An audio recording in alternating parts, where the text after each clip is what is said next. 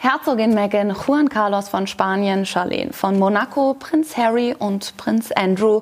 Was haben diese Royals miteinander gemeinsam? Tja, dass so ziemlich jeder Royal-Fan eine Meinung zu ihnen hat. Die einen lieben sie, manche hassen sie, andere kritisieren sie einfach nur. Und genau von einem dieser skandalträchtigen Royals handelt unsere heutige Palastgeflüster-Folge. Ihr könnt es euch in Anbetracht der Umstände schon denken. Die Hauptperson ist Prinz Andrew und mit ihm feiern wir heute eine echte Premiere, denn wir knüpfen an an eine vergangene Palastgeflüster-Folge, nämlich an die des 23. Februar 2023, Untergang von Prinz Andrew.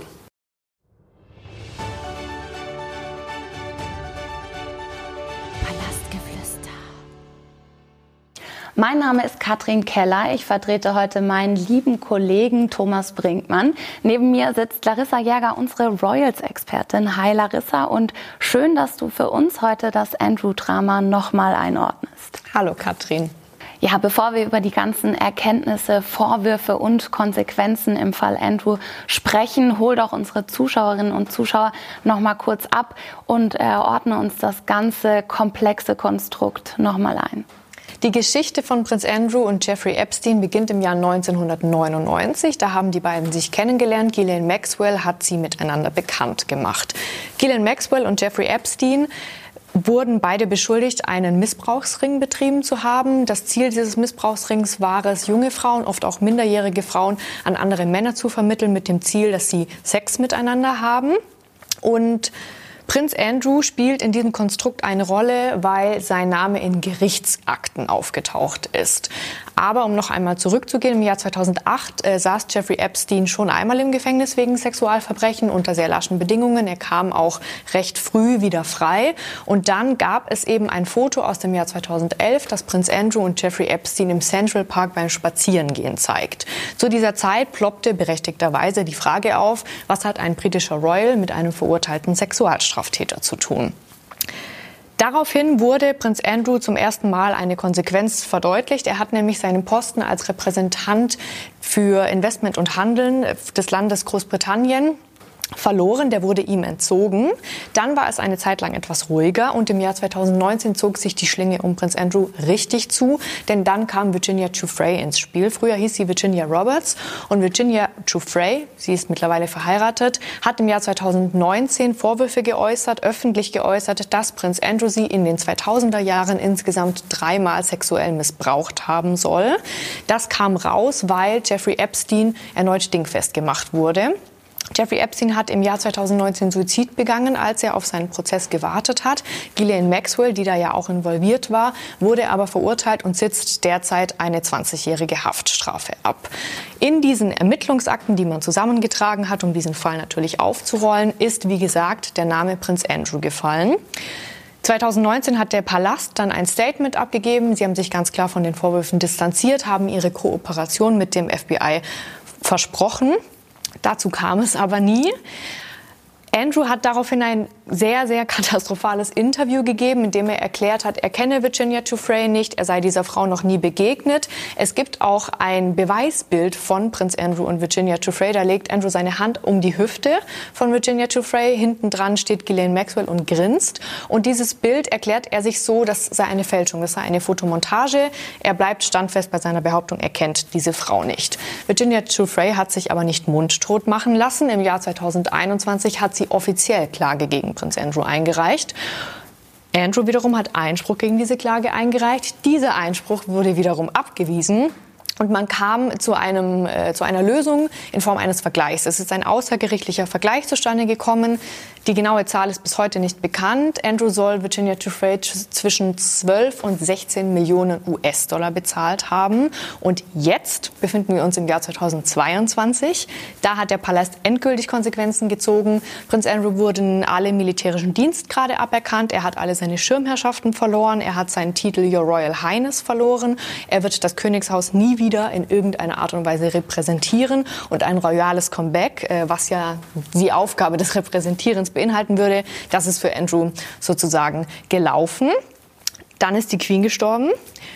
Charles kam auf den Thron und was Charles noch zusätzlich gemacht hat, er hat Andrew die Suite im Buckingham Palace weggenommen Und er hat verfügen lassen, dass äh, Andrew und auch Fergie aus der Royal Lodge ausziehen sollen. Das ist aber bis heute nicht passiert. So, das ist jetzt sehr viel Info gewesen, aber die braucht man, glaube ich, um zu verstehen, was jetzt passiert ist.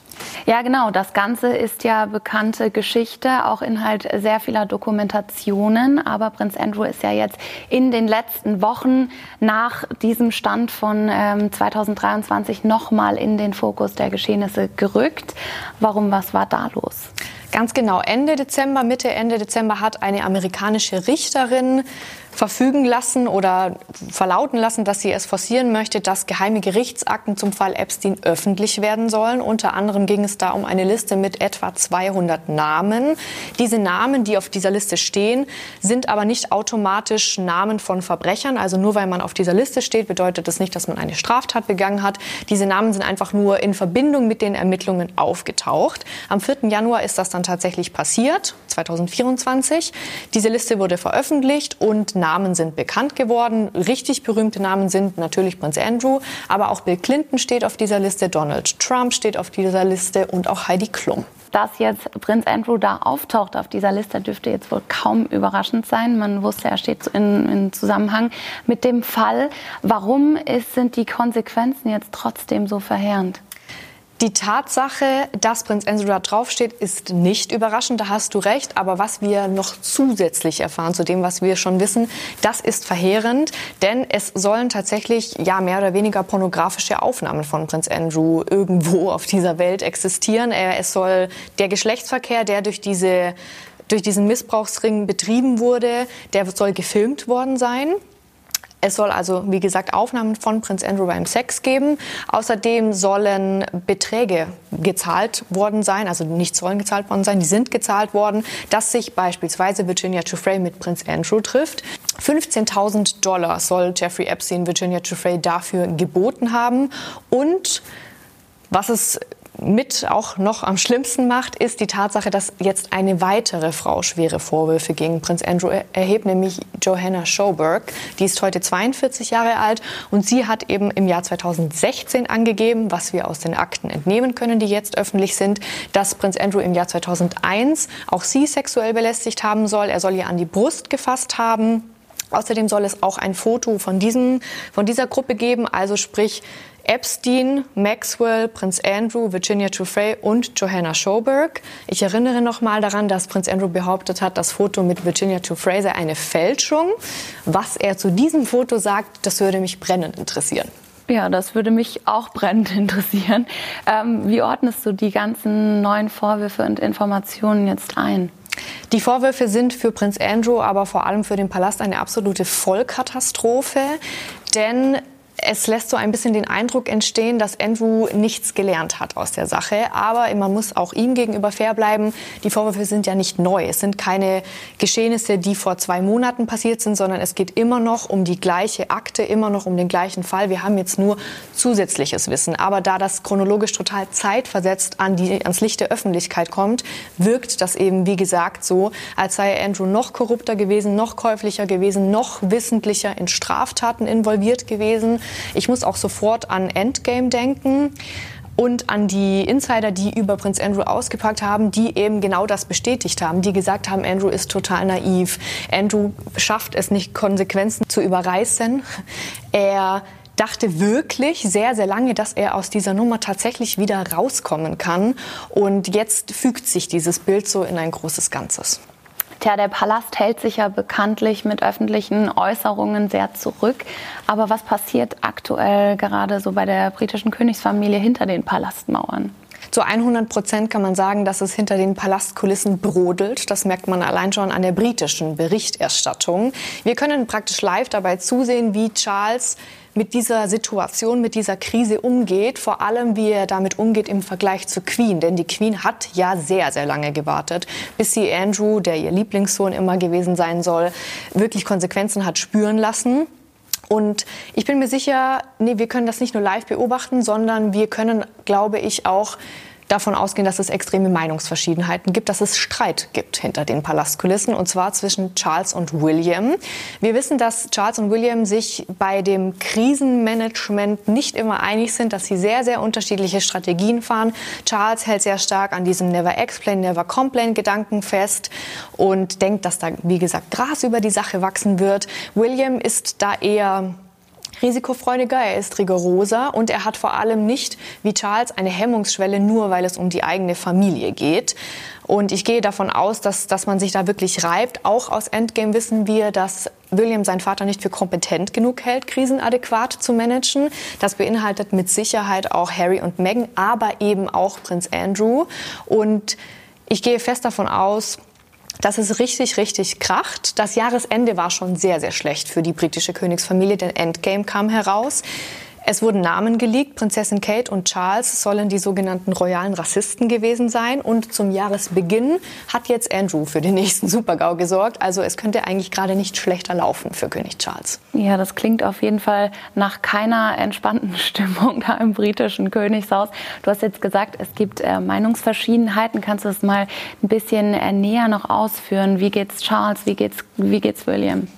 Charles ist so aufgewachsen und hat beigebracht bekommen, und das ist mit Sicherheit auch sehr oft richtig, einfach weiterzumachen, sein Ding einfach weiterzumachen. Aber jetzt geht es nicht um irgendwelche Gerüchte, sondern jetzt geht es ja wirklich um Straftaten.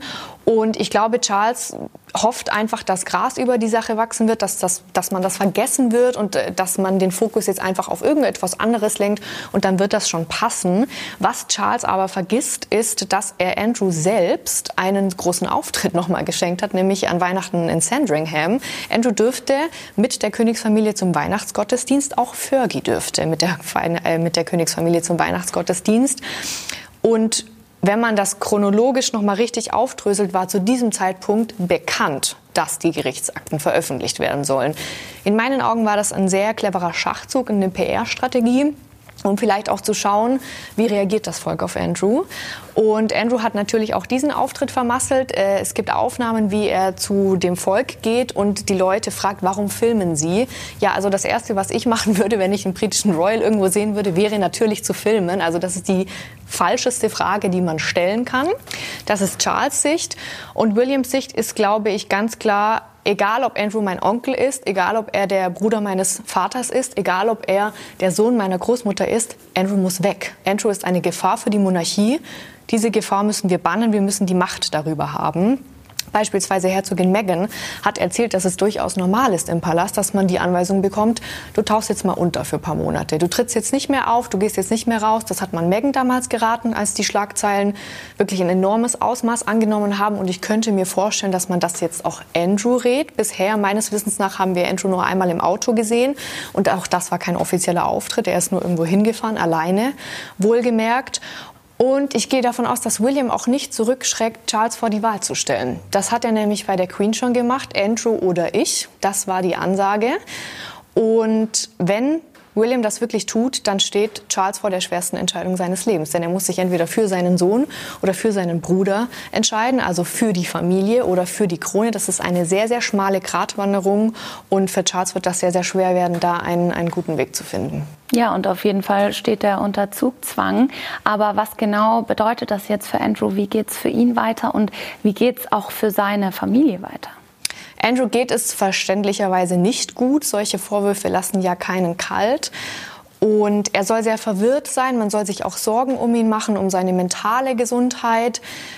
Im Fokus steht aber, wie gesagt, äh, auch ein bisschen die Kontrolle über Andrew. Andrew lebt auf Kosten des Palasts, also man hat ihn da schon in der Hand und ich bin mir sicher, ähm, man wird da Besprechungen führen. Für Beatrice und Eugenia, also für die beiden Töchter, von Prinz Andrew muss es der blanke Horror sein. Sie sind seit Jahren immer wieder mit diesen Vorwürfen konfrontiert. Sie äußern sich beide nicht, aber beispielsweise die Hochzeit von Prinzessin Beatrice war ein, äh, ein Beispiel dafür oder ein Fall, wie man mit Prinz Andrew umgeht. Man verbannt ihn einfach. Er war nicht auf den offiziellen Hochzeitsfotos zu sehen. Das ist, glaube ich, schon sehr traurig für eine Tochter und auch für Sarah Ferguson, also Andrews Ex-Frau und Mitbewohnerin und vielleicht auch beste Freundin ist das ebenfalls ziemlich, ziemlich verheerend und katastrophal, denn Sarah Ferguson ist gerade dabei, sich wieder einen Namen zu machen. Sie hat den Podcast ähm, Tea Talks with the Duchess heißt er, glaube ich. Sie hat sich einen Namen als Autorin gemacht. Sie schreibt sehr erfolgreich Bücher. Sie ist sehr erfolgreich in Wohltätigkeitsorganisationen. Sie tritt in TV-Shows auf. Und jetzt zum ersten Mal nach mehr als 30 Jahren war sie eben auch wieder bei diesem legendären Walk of Fame, nenne ich es mal, äh, in die Kirche nach Sandringham dabei. Das, das war eine Sensation. Und Charles ist bekennenderweise kein Fergie-Fan. Umso überraschender war es, dass sie dabei war. Ich könnte mir vorstellen, dass Charles durch Fergie sehr stark an Diana erinnert wird, denn die zwei haben sich ja wirklich sehr gut verstanden. Diana hat ja Fergie auch so ein bisschen reingebracht in die Royal Family. Fergie tratscht gerne. Fergie äußert sich auch immer noch über Andrew ausschließlich positiv. Auch das passt Charles ganz bestimmt nicht.